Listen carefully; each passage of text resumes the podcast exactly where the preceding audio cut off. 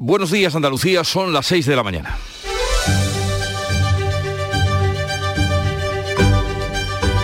Despierta tu mente, descubre la realidad. En Canal Sur Radio, La mañana de Andalucía con Jesús Vigorra. Mascarillas sí o mascarillas no ser valientes y atreverse a levantarlas o ser prudentes y mantenerlas hasta que pase la Semana Santa. Esa es la cuestión que hoy tendrán que dilucidar en la reunión del Ministerio de Sanidad con los consejeros de salud de las comunidades autónomas. Cataluña y Madrid están por poner fin a la mascarilla en interiores, mientras que Andalucía opta ahora por esperar a que pasen las aglomeraciones de Semana Santa. Veremos en qué quedan y en qué paran los responsables sanitarios. En nuestra tierra la incidencia sigue a la baja, pero hay que lamentar 46 muertes desde el viernes. Todo hace pensar ya en la Semana Santa, con gran preocupación en el litoral andaluz que ha sido azotado por el fuerte temporal de este martes. Hay municipios que han visto desaparecer sus playas, chiringuitos y sus paseos marítimos. La zona más afectada ha sido la Costa del Sol y en concreto Málaga. En las playas del Palo y Pedregalejo hemos visto el paseo marítimo anegado, piedras que el temporal ha lanzado hasta la zona de aparcamientos. Los trabajos de limpieza ya han comenzado, mientras que desde la Diputación malagueña se pide la declaración de zona catastrófica para ayudar a la recuperación con vistas a reparar los daños ante la llegada del buen tiempo y de los visitantes. Así viene este miércoles en el que aún resuenan los ecos de las palabras del presidente ucraniano ante el Congreso de los Diputados. Zelensky pidió el endurecimiento de las sanciones contra Rusia, más armas para defenderse y que dejen de hacer negocio las empresas españolas, citó tres, que aún operan con Moscú. En la respuesta a su discurso, muy aplaudido por diputados y senadores, Pedro Sánchez anunció que España seguirá enviando equipamiento militar a Ucrania, que respaldará su voluntad de entrar en la Unión Europea y que próximamente se abrirá otro centro de refugiados en Málaga. Mientras tanto, la guerra alcanza hoy su día 42.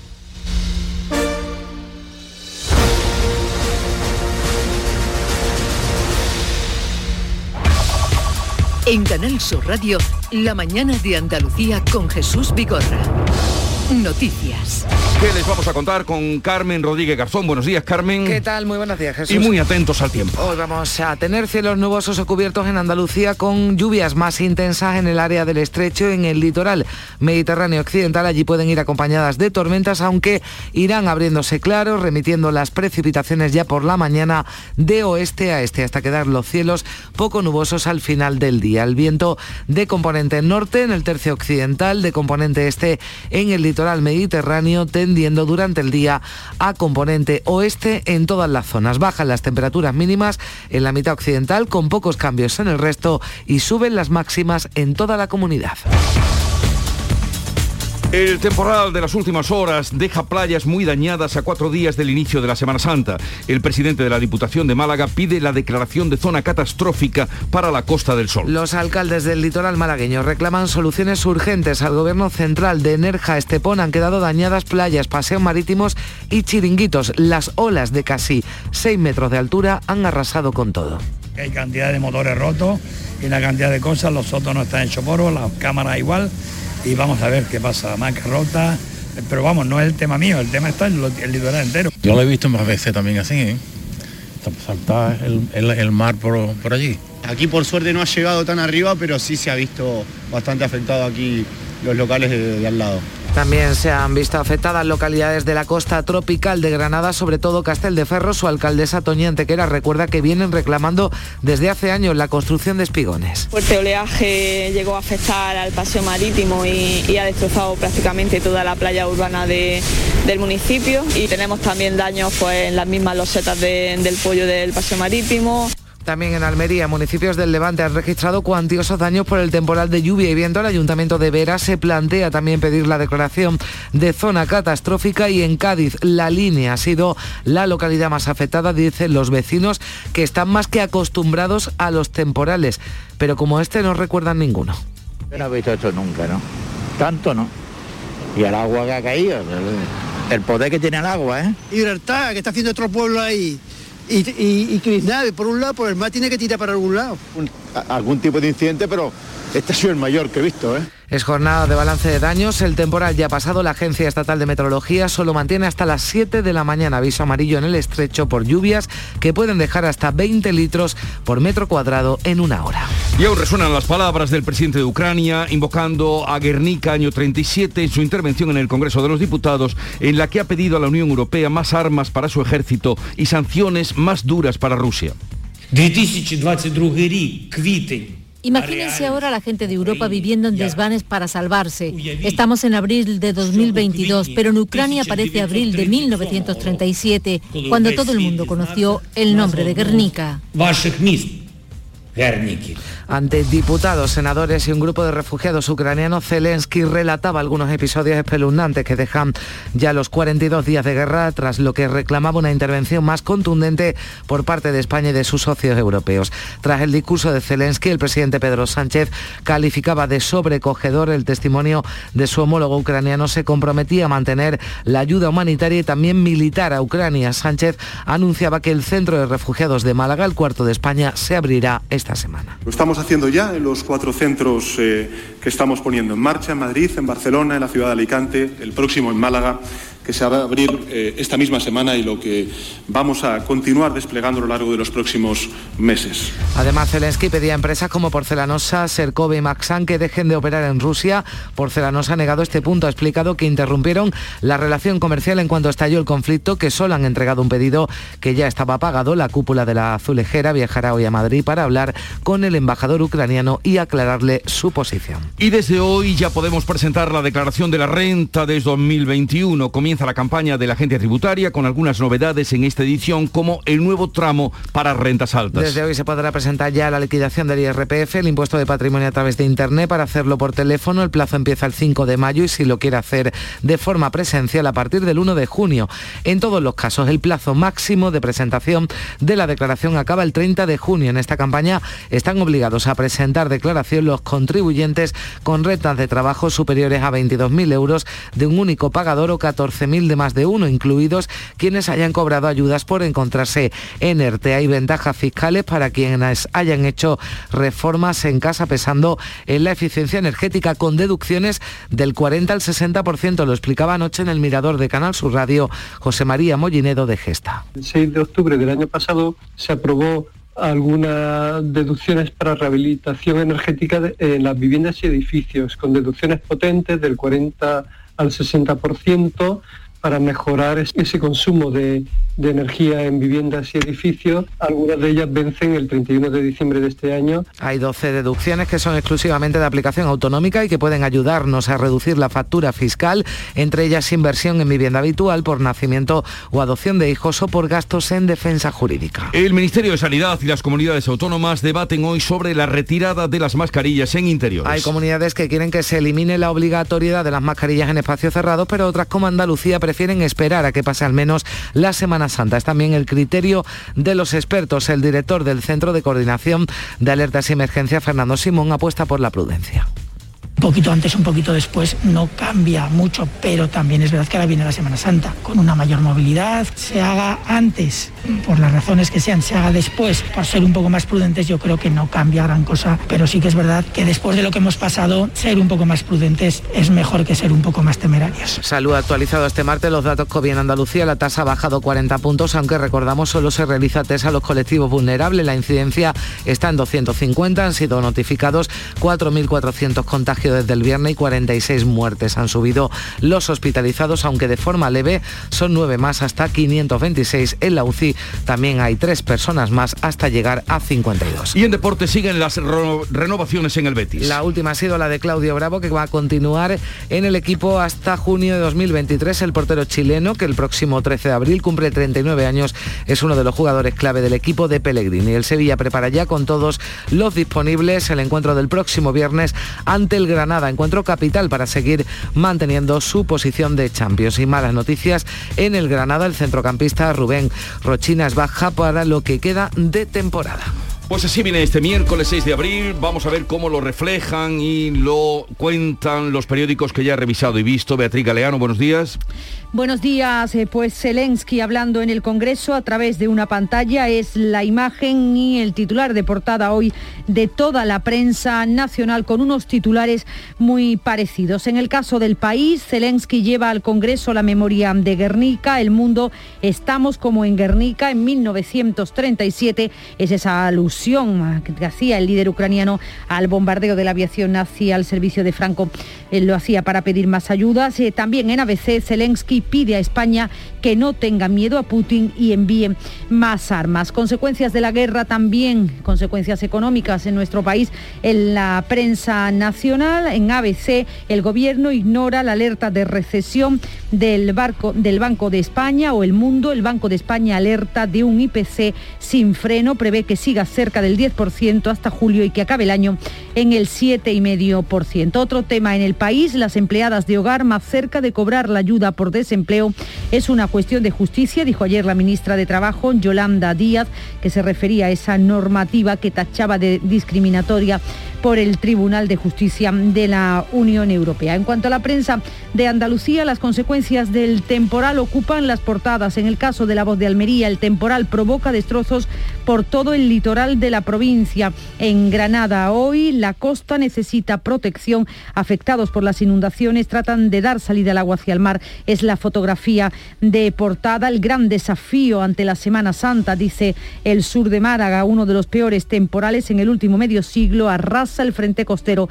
desde Nerja hasta Manilva. También en el ideal de Granada, sin playas, a cuatro días de Semana Santa. También trae el ideal de Granada, el presunto homicida del exedil Castillo tenía una orden de expulsión de nuestro país. Y termino con Diario de Sevilla y con la foto de portada para el arco de la Macarena que recupera su aspecto original. El emblema de la Macarena, dice el Diario de Sevilla, luce restaurado y vuelve a tener su color ocre y los pináculos. Y vamos ahora con la agenda informativa del día. Beatriz Almeda, buenos días. Buenos días. La Fundación Centra, Centro de Estudios Andaluces, publica el Barómetro de Opinión Pública de Andalucía del mes de marzo, que incluye la estimación de voto en unas elecciones autonómicas. En Córdoba, UGT celebra su asamblea confederal bajo el lema Ahora más salarios, seguimos avanzando, a la que asisten unos 2.500 delegados de toda España y el secretario general del sindicato, Pepe Álvarez. Es miércoles, hay sesión de control al Gobierno en el Congreso y el presidente responderá a las preguntas de los grupos parlamentarios y explicará el giro en la posición de España respecto al Sáhara Occidental. Mañana, recordemos, viaja a Marruecos para entrevistarse con el rey Mohamed VI. En el Senado el Pleno va a aprobar previsiblemente la ley que modifica el Código Penal para castigar el acoso a las mujeres que acuden a las clínicas abortivas y el Parlamento andaluz debate la ley de policías locales que tiene una enmienda a la totalidad del Grupo Socialista. Además, el bufete de abogados que contrató la conferencia episcopal para auditar los casos de abusos en la Iglesia va a presentar los primeros resultados. Y del ámbito internacional, Zelensky sigue su gira virtual. Hoy hablará ante el Parlamento de Irlanda. Pues así viene el día en los apuntes informativos y cómo amaneció esta mañana Charo Padilla, el Club de los Primeros, buenos días. Buenos días, bueno, pues activo, eh, eh, encantador, divertido. Hemos hablado con Carmen, que es madrileña, pero eh, vive seis meses en, en Andalucía, ahora en Ayamonte, porque está jubilada, ha sido farmacéutica durante 40 años, ha dicho, pues yo me voy seis meses a Andalucía, toda la gente que vive bien. ¿eh? O sea, que extraordinario. Además dije el mejor sitio, Ayamonte. Dice, digo, ¿por qué Ayamonte? Dice, porque hay buena, buena playa, buena gente, jamón y gamba. Digo, pues ya está. ¿Qué más? ¿Qué más Y, encima el temporal no les ha tocado prácticamente no, este último Huelva, temporal. Huelva ha sido el, vamos, Se- el único... se ha salvado. La única provincia con litoral que se ha salvado. Es que no ni ha tocado el y temporal. fíjate allí, que sí. hemos hablado también con una chica que de Cabra, joven, que es bióloga y es arquitecta de bosques. Qué cosa más Qué bonita. Sí, ella dice que se considera arquitecta de bosques, diseña bosques y se dedica también a hacer talleres de educación ambiental. Y hay muy pocas en España, ¿eh? hay como 15 o 20 personas que se dedican a hacer esto, diseño de bosque. Me ha parecido interesantísimo y es de Cabra. Muy bien, pues... Vive en Burgos. eh, de Cabra, bien, esto es la globalización. Sí, porque está haciendo bosque por allí. Digo, pues vete para el sur. Hombre, allí hay más bosque. Claro, también En verdad. Burgos, ahora. Vamos a poner un poco de música para darles algún adelanto de los contenidos o invitados que tenemos hoy. Perdido por ahí, con tu carta guarda en el perfil de la última vez que no pudimos ser. Así suena David Parejo, ¿cómo ha pasado? Se pregunta en esta canción. ¿Y qué, qué ha pasado? Pues, eh, ¿o qué vamos a tener hoy? Les anuncio algunos invitados.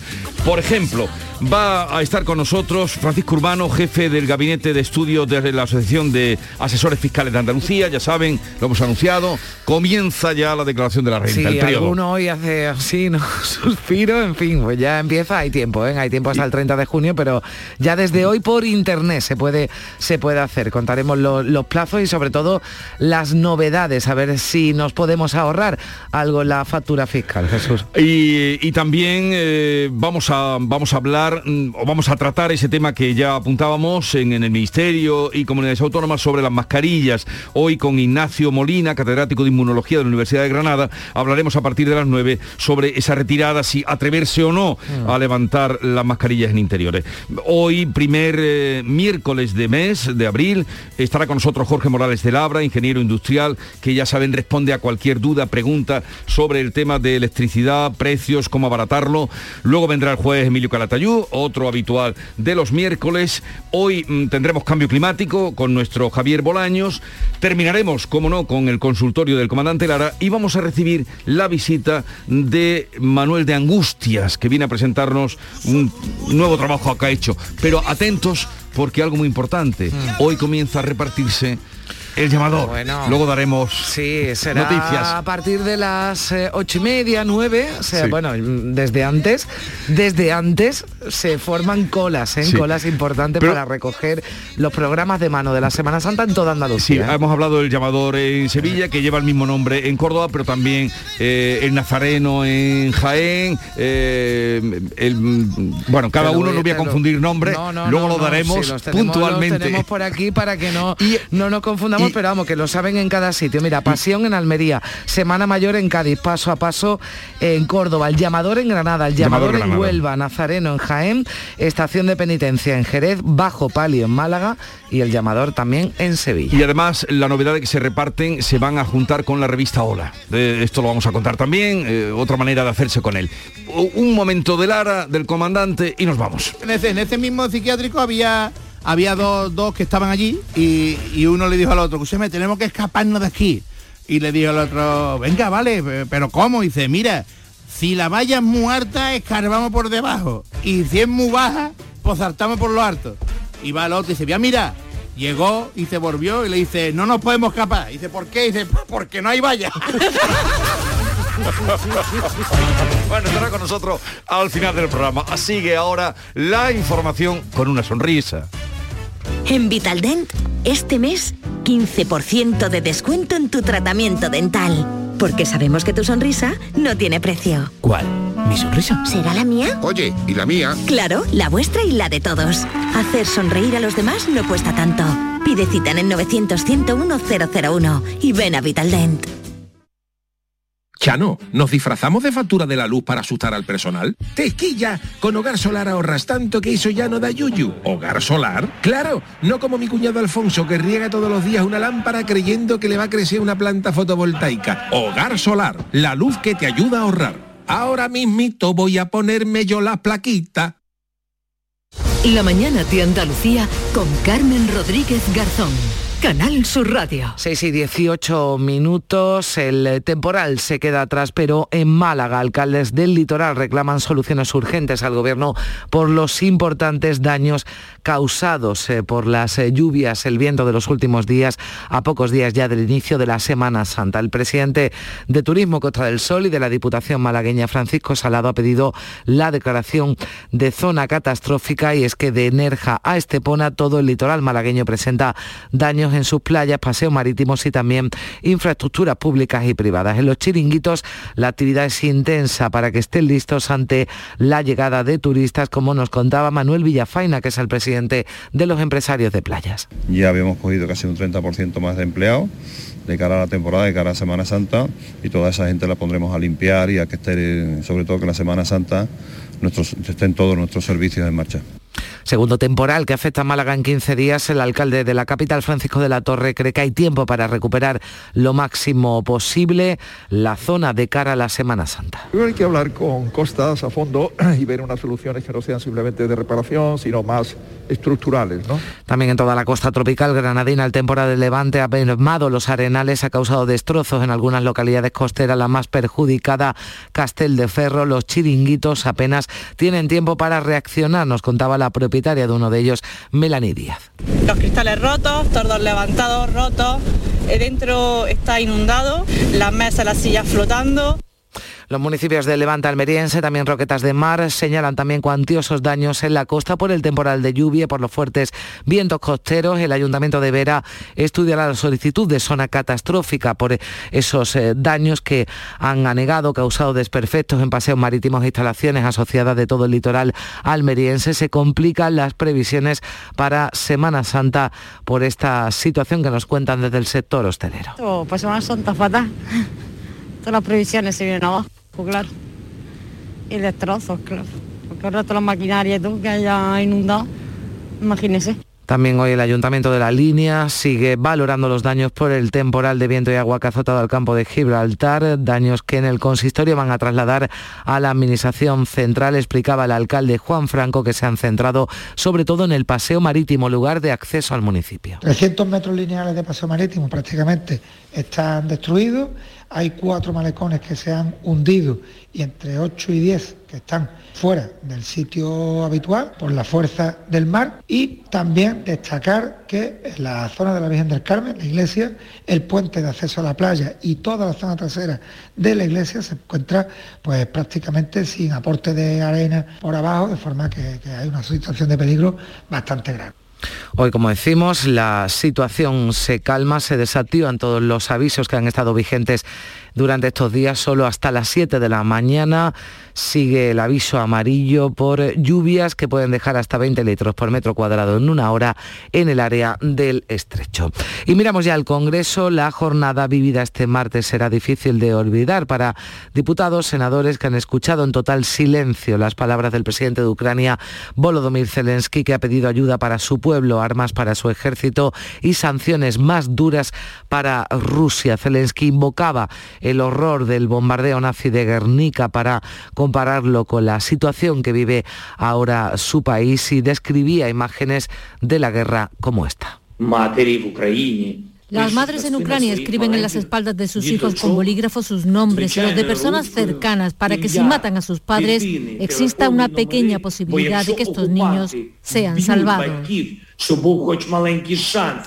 Tras la intervención de Zelensky llegaba la del presidente del gobierno, Pedro Sánchez, que se comprometía a seguir ayudando humanitariamente y también militarmente a Ucrania. Seguiremos apoyando como hasta ahora las sanciones más duras contra el régimen de Putin.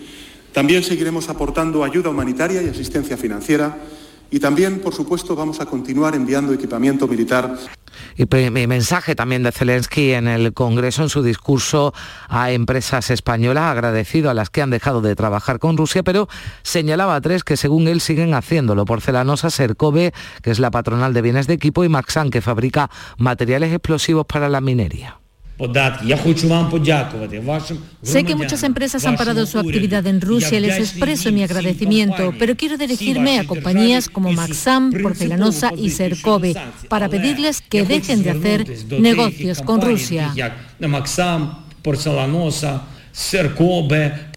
ha negado este punto. Héctor Colón es su máximo responsable. Ha explicado que interrumpieron la relación comercial en cuanto estalló el conflicto, que solo han entregado un pedido que ya les habían pagado. La cúpula de la compañía ha viajado hoy a Madrid para hablar con el embajador ucraniano y aclararle su posición. Nosotros, excepto un compromiso que teníamos que significa el 0,009, paramos todas las cargas. Ese compromiso estaba ya pagado, teníamos la obligación, como empresa que somos, de de cargarlo. España ha anunciado la expulsión de 27 diplomáticos rusos tras los últimos ataques cometidos por el ejército de Putin. Si mantiene al embajador porque quiere dar el gobierno una oportunidad al diálogo, no pierde la esperanza de que la guerra termine, pero la guerra sigue. Se cumplen 42 días. Los residentes de Bucha podrán volver hoy a lo que queda de sus casas. Soldados y voluntarios han estado limpiando de minas, calles y caminos. También en otros pueblos se han retirado 7.000 explosivos. La ciudad de Radekif al, al oeste del país ha sufrido bombardeos esta noche. Médicos Sin Frontera denuncia ataques aéreos sobre dos hospitales en la ciudad de Mykolaiv. Antes de intervenir en el Congreso, Zelensky hablaba ayer en el Consejo de Seguridad de la ONU en un tono muy duro, preguntaba a los miembros para qué sirve este organismo si no puede parar la guerra. Los urgía a expulsar a Rusia o cambiar el sistema que permite a Moscú vetar las resoluciones. Zelensky ha pedido un tribunal como el de Nuremberg que juzgue los crímenes de guerra mientras proyectaba imágenes atroces. El embajador ruso lo ha vuelto a negar todo y ha dado su particular versión de los hechos. Llegamos a Ucrania para llevar la paz que tanto necesita el Donbass. Las fuerzas rusas no avanzan más rápido porque tratan de salvar al máximo número de civiles. Para ello, tenemos que eliminar, extirpar el tumor nazi que consume Ucrania y eso lo lograremos antes o después. Pues dejamos la guerra por un momento a un lado, vamos a estar hoy pendientes de una cita importante del Ministerio de Sanidad, las comunidades autónomas, se celebra ese Consejo Interterritorial en Toledo y por primera vez de manera presencial en esta nueva etapa de la pandemia. Se va a analizar el impacto del fin de los aislamientos, pero la reunión está sobre todo marcada por el debate sobre la conveniencia o no de relajar el uso de mascarillas en interiores. Los expertos lo desaconsejan antes de Semana Santa. El consejero de Salud de la Junta, Jesús Aguirre, confía en que la Semana sea, Santa sea tranquila, pero insiste en las recomendaciones sobre el uso de mascarillas para cofrades y para el público. Hacer una prueba diagnóstica de infección activa, de llevar mascarilla quirúrgica para la población a nivel de la bulla, de protegernos. Lo que tenemos que concienciarnos que estamos en pandemia, por desgracia, todavía, y aunque entremos en una normalidad desde el punto de vista eh, de Semana Santa, pero con muchísimas precauciones. ¿eh? Y el Banco de España ha recortado nueve décimas hasta el 4,5%. El crecimiento de la economía española en 2022 estima una inflación media del 7,5%. No arroja ese informe datos regionalizados. No obstante, el presidente Juanma Moreno ha dicho en Huelva que en Andalucía la economía va a seguir creciendo y se va a seguir creando empleo. En Andalucía vamos a crecer y vamos a crecer con fortaleza, vamos a tener además un crecimiento sostenido muy importante, vamos a seguir creando empleo, vamos a seguir creando riqueza, vamos a seguir creando progreso. Y por tanto tenemos que tener una actitud también positiva y una actitud constructiva en estos tiempos.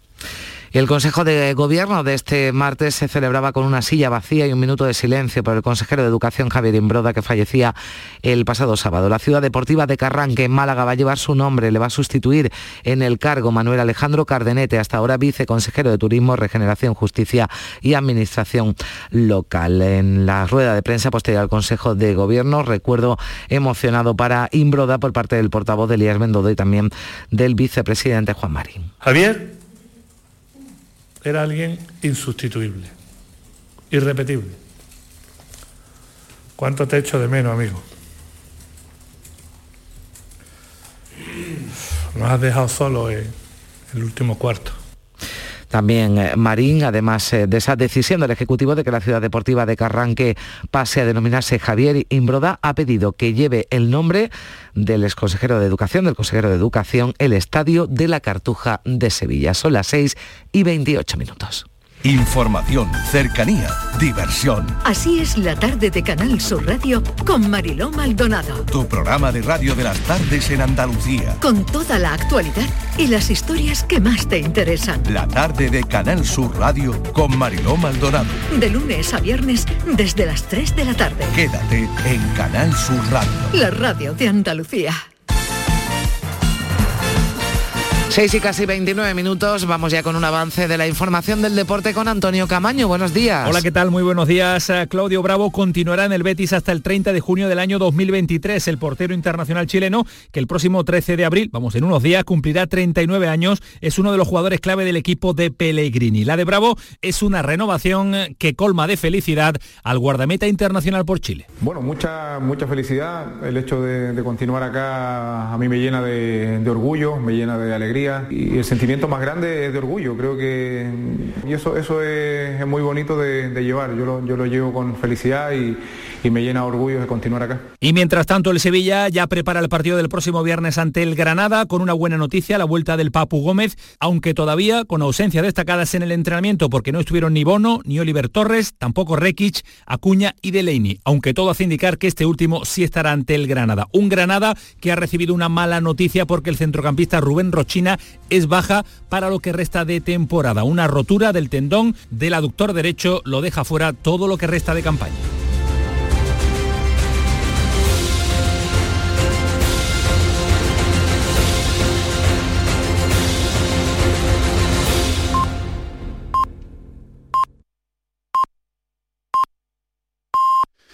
Andalucía son ya las seis y media de la mañana. La mañana de Andalucía con Jesús Vigorra. Y con Carmen Rodríguez Garzón, en un par de minutos damos cuenta de la actualidad en titulares. El temporal amaina pero deja atrás un reguero de destrozos en el litoral a cuatro días de la Semana Santa. Urge ahora acelerar la limpieza y reparación. Desde Cádiz a Almería, olas de hasta 11 metros han engullido la arena de las playas y arrasado chiringuitos, paseo marítimo inmobiliario urbano. Málaga ha solicitado la declaración de zona catastrófica en su litoral. Zelensky pide más armas y sanciones ante un congreso al completo. El presidente ucraniano ha comparado el horror en su país con el Guernica durante la guerra civil. Pedro Sánchez le ha ofrecido más apoyo, armamento y ayuda humanitaria. España va a expulsar a 27 diplomáticos rusos y Bruselas ultima el quinto paquete de sanciones a Moscú. El Ministerio de Sanidad y las comunidades autónomas analizarán hoy el curso de la nueva etapa de la pandemia. La Junta prefiere dejar que pase la Semana Santa, también las fiestas de primavera antes de retirar las mascarillas en interiores, postura que también comparte el coordinador de alerta sanitaria Fernando Simo. La incidencia sigue a la baja en Andalucía, pero hay que, hay que lamentar 46 muertes más desde el viernes. Las consecuencias de la guerra lastran la recuperación económica. El Banco de España rebaja en un punto sus previsiones y advierte de que la alta inflación no va a remitir todavía. Calcula que la economía no regresará a niveles prepandemia hasta dentro de un año y augura que los precios seguirán disparados al menos hasta julio. Manuel Alejandro Cardenete será el nuevo consejero de Educación y Deporte en sustitución del fallecido Javier Imbroda. Imbroda ha sido recordado en el primer Consejo de Gobierno donde su silla ha estado vacía. El nuevo titular es catedrático de Economía y ha sido hasta ahora viceconsejero de Turismo y Justicia. El bachillerato que viene permitirá tener el título con un suspenso si no se ha faltado a clase. Será más práctico y menos memorístico. A partir del próximo curso, los que no tengan claro qué grado estudiar pueden optar por el bachillerato general. La comunidad educativa está dividida porque son muchos los que critican la laxitud de este modelo. Hoy comienza la campaña de la renta, ya se puede descargar el borrador con certificado o DNI electrónico, clave PIN o número de referencia. Están obligados a declarar los contribuyentes con rentas del trabajo superiores a 22.000 euros de un único pagador o 14.000 euros de más de uno, incluidos quienes hayan cobrado ayudas por encontrarse en un ERTE. El PSOE andaluz lleva a la Fiscalía 4.000 contratos express hechos por la Junta durante la pandemia. El consejero de Presidencia cree que la intención socialista es generar ruido y entablar una guerra sucia contra la Junta. Una niña de 14 años ha sido hallada muerta a puñaladas en el edificio donde residía en Oviedo. Un varón de 30 años que se ha autolesionado está detenido y hospitalizado en Toledo. La Guardia Civil investiga el atropello de una mujer de 42 años como un nuevo crimen machista.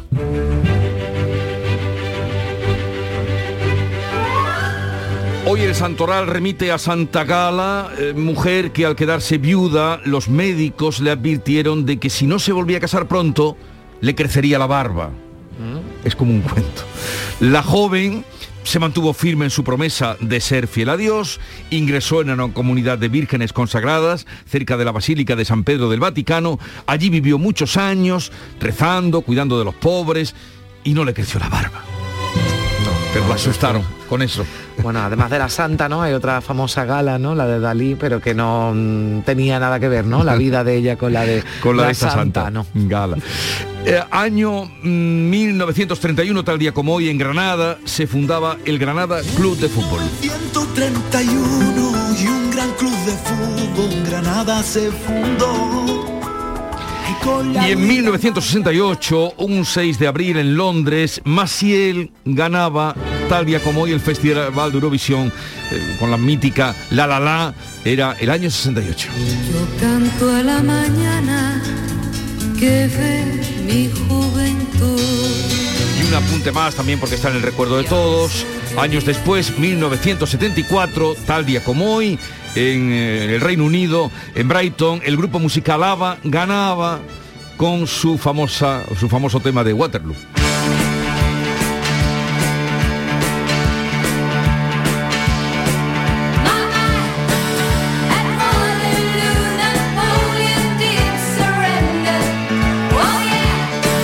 De lo que pasa este año ya veremos. Ya veremos, y ya hombre, contaremos. había otro, otro nivel, ¿no? Sí, desde luego que sí. Suenan de, de otra manera.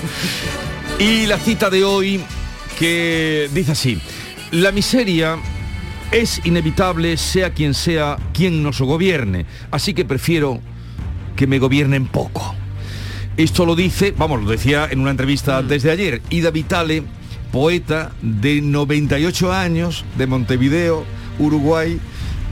Prefiero que me gobiernen poco. Pues sí, Ida Vitale. cómo gobiernan algunos. La miseria es inevitable, sea quien sea quien no gobierne, así que prefiero que me gobiernen poco. 98 años. Y vamos ya con la segunda entrega de lo que cuentan los periódicos. Zelensky en el Congreso Jesús es la portada de toda la prensa nacional, también de la prensa de Andalucía. Dice el país en guerra en Europa, día 42, Zelensky lleva al Congreso la memoria de Guernica. El presidente ucraniano critica a las empresas españolas que siguen en Rusia. Es lo que ha destacado este rotativo. En el caso del mundo, estamos como en Guernica en 1937.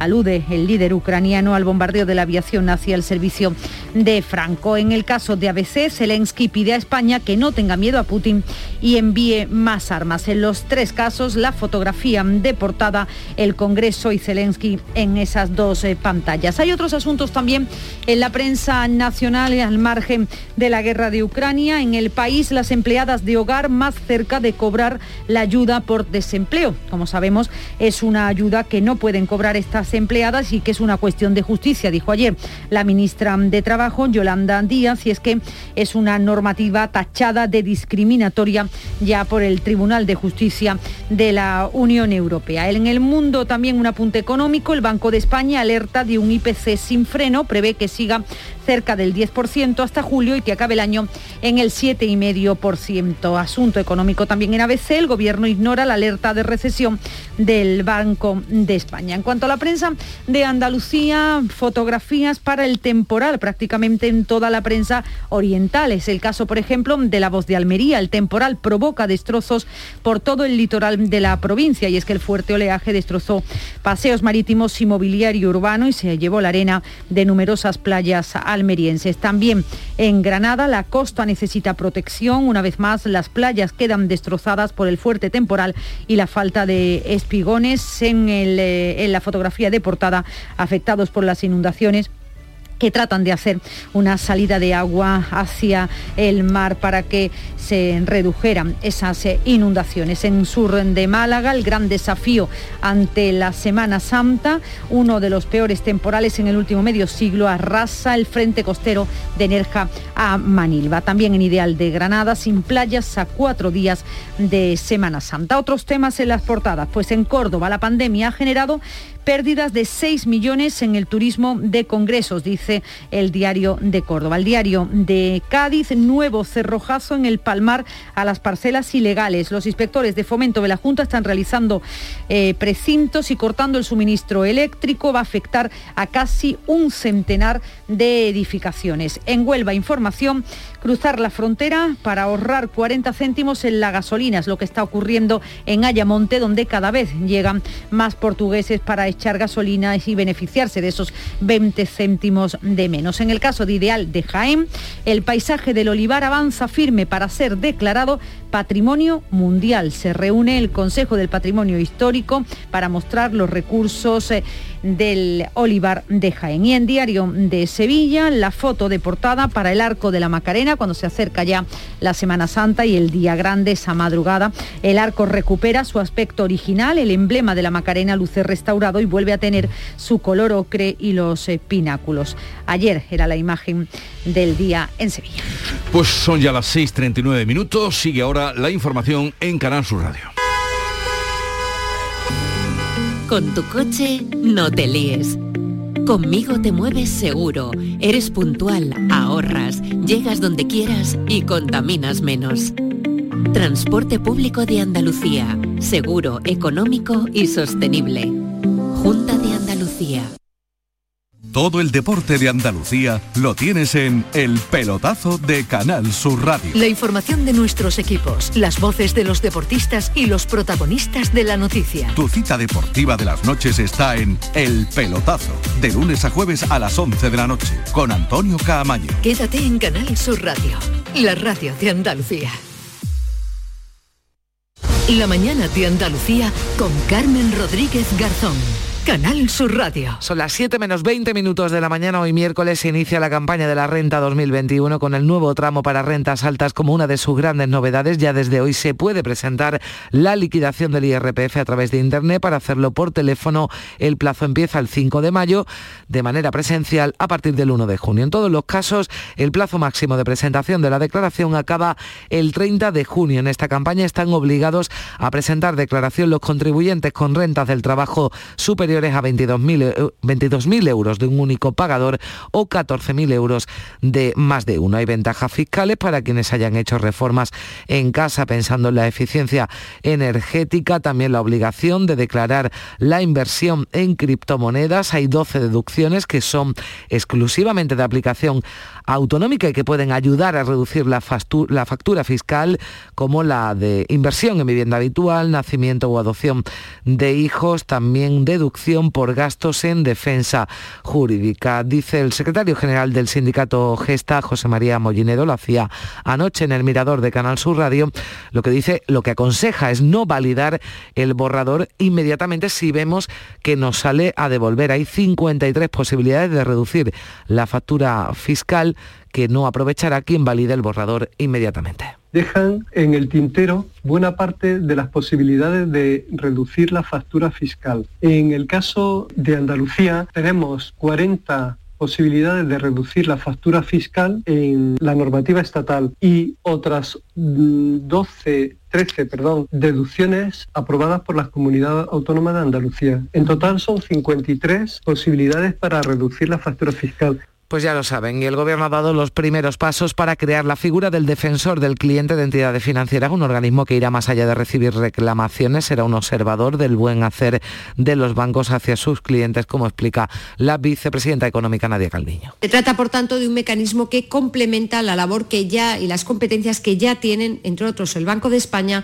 para la supervisión de conducta de los bancos de nuestro país. Y la Confederación Española de Empresarios de Estaciones de Servicio decide hoy si toma medidas legales contra el Real al Decreto Ley que establece el descuento de 20 céntimos por litro de combustible. Dicen que les falta seguridad jurídica frente a Hacienda, así lo explica Beatriz Lacañina de la Federación Andaluza de Empresarios de Estaciones de Servicio. Para nosotros la Semana Santa de este año era un buen momento para vender y va a ser un buen año porque el COVID se está relajando y sin embargo muy probablemente no sigamos funcionando. Nos han echado eh, la carga de tener que gestionar algo que ni nos han explicado cómo se hace, ni nos han dicho de qué manera tenemos que justificarlo, no tenemos los sistemas informáticos adaptados. Las gasolineras ya han comenzado a recibir este martes los anticipos correspondientes a ese descuento. Y hoy Gobierno y comunidades autónomas van a seguir perfilando el reparto de ayudas extraordinarias para el sector primario por las consecuencias económicas de la guerra en Ucrania. Durante todo el mes de abril se van a celebrar reuniones técnicas con los secretarios generales de Agricultura de las comunidades y también el Ministerio. Ya en mayo se espera tener listo el decreto ley que dará luz verde al pago de las ayudas directas al sector primario para el el sector lácteo se van a fijar ayudas por animal, que según decía en Canal Sur la consejera de Agricultura, Carmen Crespo, perjudican a explotaciones andaluzas frente a las de otras comunidades. En la reunión de hoy también se avanzarán las ayudas extraordinarias que ha activado la Unión Europea. Esas ayudas de crisis mañana eh, también se van a repartir. Lo que sí hemos pedido es que la Unión Europea le ha dado a España en base a su PAC, que le dé a Andalucía en base a la PAC y por tanto que el 29,5% de esos recursos vengan a Andalucía y nos corresponderían 57 millones de euros. El presidente del Gobierno viaja mañana a Marruecos. Junto al ministro de Exteriores, Pedro Sánchez, se va a reunir con el rey Mohamed VI para hablar de las relaciones con el reino alawita tras el cambio de postura de España respecto al Sáhara. El momento elegido por Mohamed VI para la visita de Sánchez cobra una especial relevancia. Será en pleno Ramadán, que comenzó en Marruecos el pasado día 3 de abril. Las visitas de líderes de otros países no son habituales durante el Ramadán y los almuerzos o cenas oficiales se convierten en estos casos en invitaciones al iftar, comida con la que que los musulmanes rompen el ayuno preceptivo que deben guardar desde el alba hasta el ocaso. Ha invitado Mohamed VI a Sánchez expresamente a ese iftar el jueves por la noche, también una cena posterior, un gesto de amistad muy fuerte que ha destacado el titular de Exteriores y que tras ese encuentro, a invitación del rey eh, Mohamed VI, tendrá lugar un iftar, eh, una ruptura del ayuno y una cena y quiero subrayar esto porque invitar a alguien externo al círculo familiar a un iftar, a una ruptura del ayuno en un periodo como es el de Ramadán, es un signo de amistad muy fuerte por parte del rey Mohamed VI. Antes de viajar a Marruecos, Pedro Sánchez recibe en el Palacio de la Moncloa al nuevo presidente del PP, Núñez Fijo, advierte que si quiere su apoyo para las medidas económicas tendrá que aceptar alguna de sus propuestas. Desde Moncloa responden que la oposición no se predica, se practica y el momento puede ser, dice la portavoz del Gobierno, la convalidación del decreto de respuesta a la crisis de Ucrania, aunque Isabel Rodríguez remite a un marco más amplio. Gobierno lo que espera de esta reunión con el señor Feijóo es recuperar consensos básicos y por tanto es una propuesta abierta a algo que además yo creo que es una demanda de los españoles y de las españolas y es que el gobierno se pueda entender con el principal partido de la oposición. Eso seguro que se verá mejor para España y sin duda mejor eh, de lo que ha sido hasta ahora para el Partido Popular su rechazo permanente a todo. En este sentido apuntaba la portavoz a la renovación del Consejo General del Poder Judicial, pero los populares sin que haya unos contenidos previstos priorizan la economía, como bajar la inflación y también, decía Cuca Gamarra, la comprometida bajada de impuestos. Para empezar, lo que hay que hacer es cumplir aquello que se acuerda, ¿no? Y ese es un camino importante para poder seguir avanzando en la confianza que tiene que existir para llegar a los, eh, a los acuerdos. Y claro que hay mucho margen para las políticas económicas, para políticas económicas distintas, para políticas económicas que vayan encaminadas a bajar la inflación, que vayan encaminadas a bajar el precio de la energía y que vayan encaminadas a todo lo que tiene que ver con modernizar nuestra política económica. Y el candidato del Partido Popular, Alfonso Fernández Mañueco, será investido de nuevo como presidente de la Junta de Castilla y León el próximo lunes en el Parlamento Autonómico con el apoyo de los 31 escaños de su partido, los 13 de Vox. Ambas formaciones ya llegaban este martes a un acuerdo que incluye tramitar antes de agosto la ley de violencia intrafamiliar que va a coexistir con la vigente ley contra la violencia de género. La sesión va a celebrarse el lunes santo, un mes después de constituirse las eh, Cortes. Aquí en Andalucía, en Sevilla, el exdirector general de la agencia IDEA, Miguel Ángel Serrano, está citado hoy a declarar como testigo en la audiencia provincial en el juicio de los seres por las ayudas a las empresas del corcho de Ángel Rodríguez de la Borbolla, hermano del expresidente de la Junta. Ayer declaraban también como testigos los exconsejeros de empleo José Antonio Viera y Antonio Fernández. Además, el PSOE andaluz ha presentado una denuncia ante la Fiscalía para abrir una investigación que determine si el gobierno autonómico ha cometido uno o varios delitos de prevaricación con los miles de contratos contratos express realizados a los que va a sumar la petición para que se cree una comisión de investigación en el Parlamento andaluz sobre los contratos de emergencia. El consejero de la presidencia y portavoz del Ejecutivo, Elías Bendodo, califica esta denuncia del PSOE de guerra sucia. Esto es guerra sucia y desesperación del Partido Socialista, a lo que nos tienen acostumbrados. Cuando uno se queda sin argumentos o sin alternativa, pasa esto. ¿no? Está más que explicado lo que, les, lo que les he dicho de los contratos express. Y a pesar del temporal, las previsiones de ocupación en Semana Santa en España oscilan entre el 60% hasta el miércoles santo, el 90% del jueves santo al domingo de resurrección. El presidente de la Mesa de Turismo de España, Juan Molas, habla de optimismo necesario entre la recuperación de la pandemia y la alta inflación empujada por la guerra en Ucrania. Los primeros tres días eh, tenemos las cifras de una media en términos generales en España, un 60% de ocupación y a partir del jueves hasta el domingo algunas zonas pueden llegar a alcanzar incluso el 90. Pero nosotros eh, tenemos, digamos, una frase acuñada, ¿no? Desde la mesa de turismo llamamos optimismo necesario, porque necesitamos optimismo. Y dice el Big Data que esta Semana Santa van a morir 36 personas en las carreteras españolas, pero que lo podemos evitar entre todos si respetamos las normas de tráfico. La nueva campaña de la DGT apela a nuestra responsabilidad para darle la vuelta a los algoritmos. Tras dos años de pandemia se esperan 14 millones y medio de desplazamientos de largo recorrido por nuestras carreteras y para evitar siniestros, la DGT ha recurrido a uno de los más importantes analistas de Big Data en España, quien a partir de las estadísticas señala edades, número de hombres y de mujeres, en qué lugar y a qué hora fallecerán. Mujer 40, Andalucía. 32, Castilla-La Mancha. País Vasco. Tengo un coche.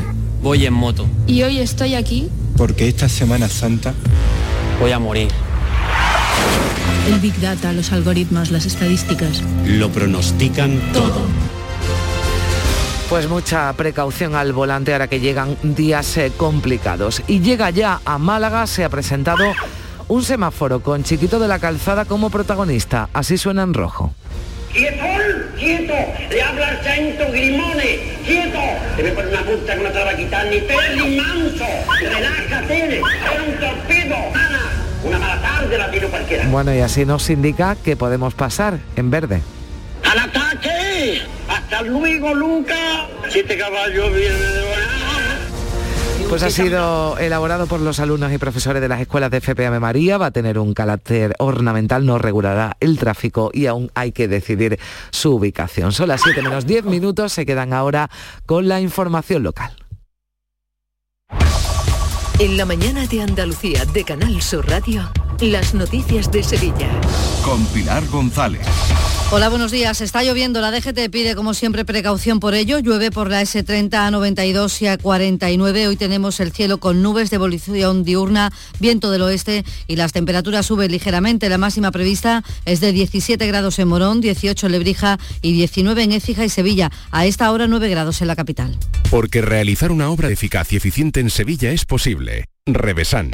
Contamos y trabajamos con arquitectos, administradores de fincas y para particulares, llevando a cabo sus proyectos con la calidad y seriedad que nos caracteriza. Contáctenos en revesan.es. Revesan, transformando Sevilla. Vive la Semana Santa más nuestra en Supermercados Más y supermercadosmás.com.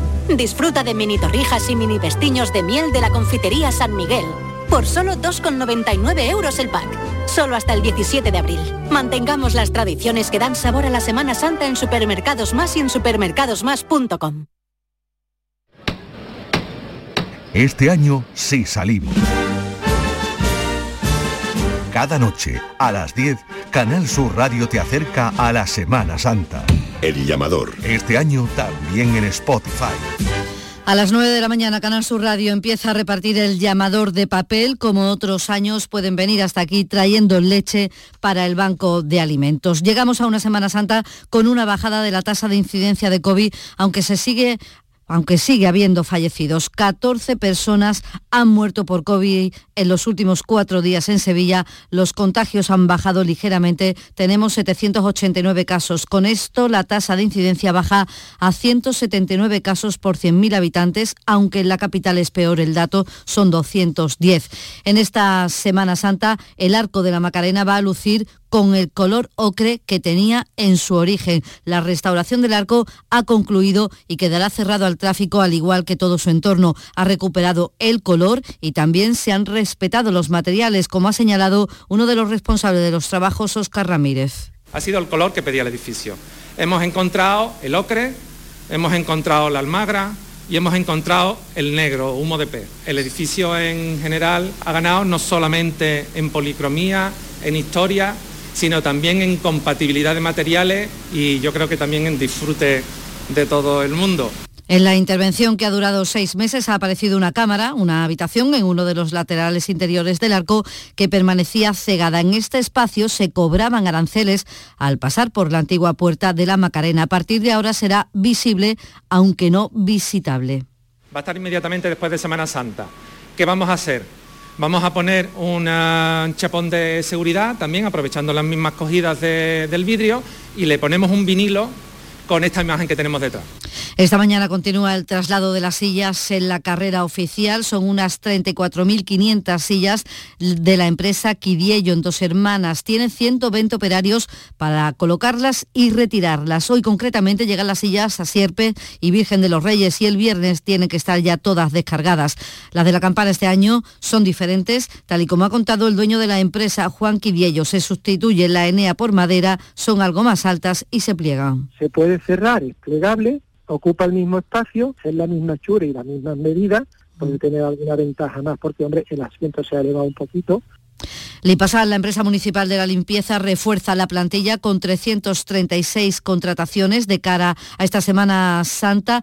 El dispositivo será cerca de 800 personas trabajando porque todo esté limpio, 275 vehículos.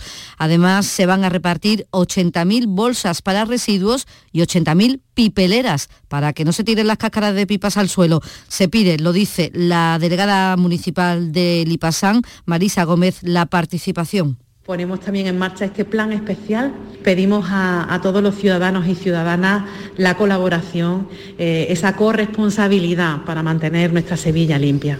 En cuanto a la feria, los caseteros decidirán el viernes si mantienen los paros o no y lo harán en junta directiva de la asociación que los aglutina, no serán asamblea. El sindicato UGT entiende que las reivindicaciones de los empresarios caseteros carecen de fundamento y recuerda que la reforma laboral no ha tocado en absoluto la jornada laboral. Observa tintes políticos en sus protestas. El alcalde de Sevilla, Antonio Muñoz, se ha mostrado optimista ante la resolución del conflicto. Me muestro optimista en cuanto a que se va a poder resolver el asunto y por tanto eso me, hace pensar que la feria la vamos a poder desarrollar con absoluta normalidad eh, con el tema de los caseteros y que será un conflicto resuelto Además, les contamos que el Ayuntamiento de Sevilla aprueba hoy dos convenios con la Diputación y con la Junta de Andalucía para posibilitar el nuevo viario de acceso al barrio de Palmas Alta Sur, donde la compañía Metro Bacesa está ejecutando ya las obras de urbanización para la construcción de una próxima zona residencial con más de 3.000 viviendas. Y el grupo de Izquierda Unida Podemos en el Ayuntamiento de la capital pide explicaciones por lo que consideran el abandono de los árboles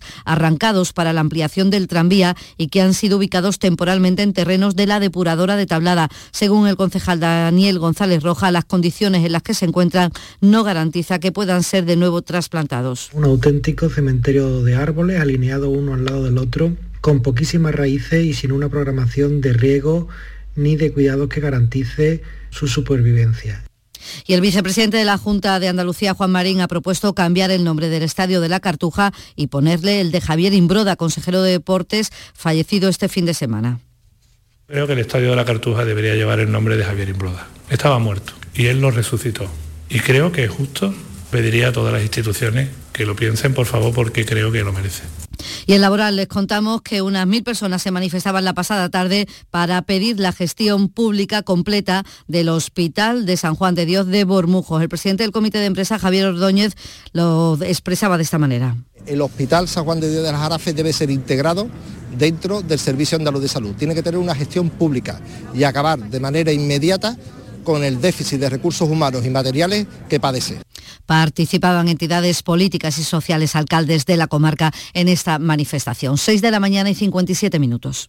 El Mediterráneo y el Atlántico son testigos de una encrucijada de culturas, costumbres y gentes. Gastronomía, naturaleza y patrimonio emocionan en Ceuta, una ciudad con personalidad única. Descúbrelo desde 69 euros en tu agencia de viajes de confianza. Servicios turísticos de Ceuta. Ceuta, donde se unen las emociones. Dile hola a la Semana Santa de Sevilla con El Llamador. Este miércoles 6 de abril, desde las 9 de la mañana, recoge tu llamador de papel en la sede de Canal Sur y en tu punto de compra habitual con la revista Hola. Y recuerda, El Llamador, el programa más completo de la Semana Santa de Sevilla, con los horarios e itinerarios en papel, lo tienes hasta el martes santo con la compra de la revista Hola. Canal Sur dice hola a la Semana Santa con El Llamador.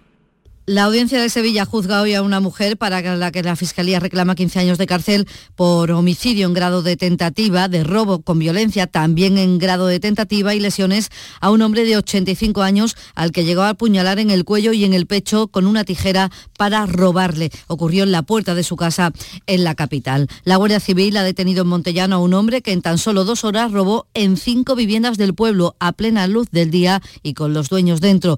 En una de las casas a la que accedía por los patios contiguos, se dejó la documentación al emprender la huida. Lo cuenta la portavoz de la Guardia Civil, Rosa Reina. Los agentes consiguen detenerlo y recuperar parte del botín sustraído devolviendo esto a sus legítimos propietarios. El autor de estos robos es puesto a disposición judicial del juzgado de Morón de la Frontera, cuyo titular decretó su ingreso preventivo de prisión. Además, la Policía Local de Sevilla ha detenido a un hombre de 41 años con 11 detenciones anteriores por robar en un bar de unas instalaciones deportivas de Pino Montano. Fue sorprendido en el momento cuando salía y se refugió en un colegio contiguo saltando una valla. Finalmente ha sido mm, detenido. Y la Junta, cambiamos de asunto, va a invertir este año 4,6 millones de euros en vías pecuarias para mejorar 82 kilómetros en 16 municipios de la provincia. Algunas obras ya han comenzado y otras lo harán en breve. Deportes, Antonio Camaño. Hola, ¿qué tal? Muy buenas. Claudio Bravo continuará en el Betis hasta el 30 de junio del año 2023. El portero chileno, que el próximo 13 de abril, vamos, en unos días, cumplirá 39 años. Es uno de los jugadores claves del equipo de Pellegrini y continuará una temporada más en el conjunto verde y blanco. Y en el Sevilla ya se trabaja pensando en el partido del viernes ante el Granada con una buena noticia en el día de ayer, la vuelta a los entrenamientos con total normalidad del Papu Gómez. Eso sí, no estuvieron en la sesión ni Bono ni Oliver Torres, tampoco Rekic, Acuña y Delaine. La Real Orquesta Sinfónica de Sevilla lanza hoy un abono especial a Amado Abrams para homenajear 125 años de la muerte del compositor. Descuentos del 30%. A esta hora tenemos 8 grados en Valencina, 8 en Umbrete, 7 en Martín de la Jara, 9 grados en Sevilla.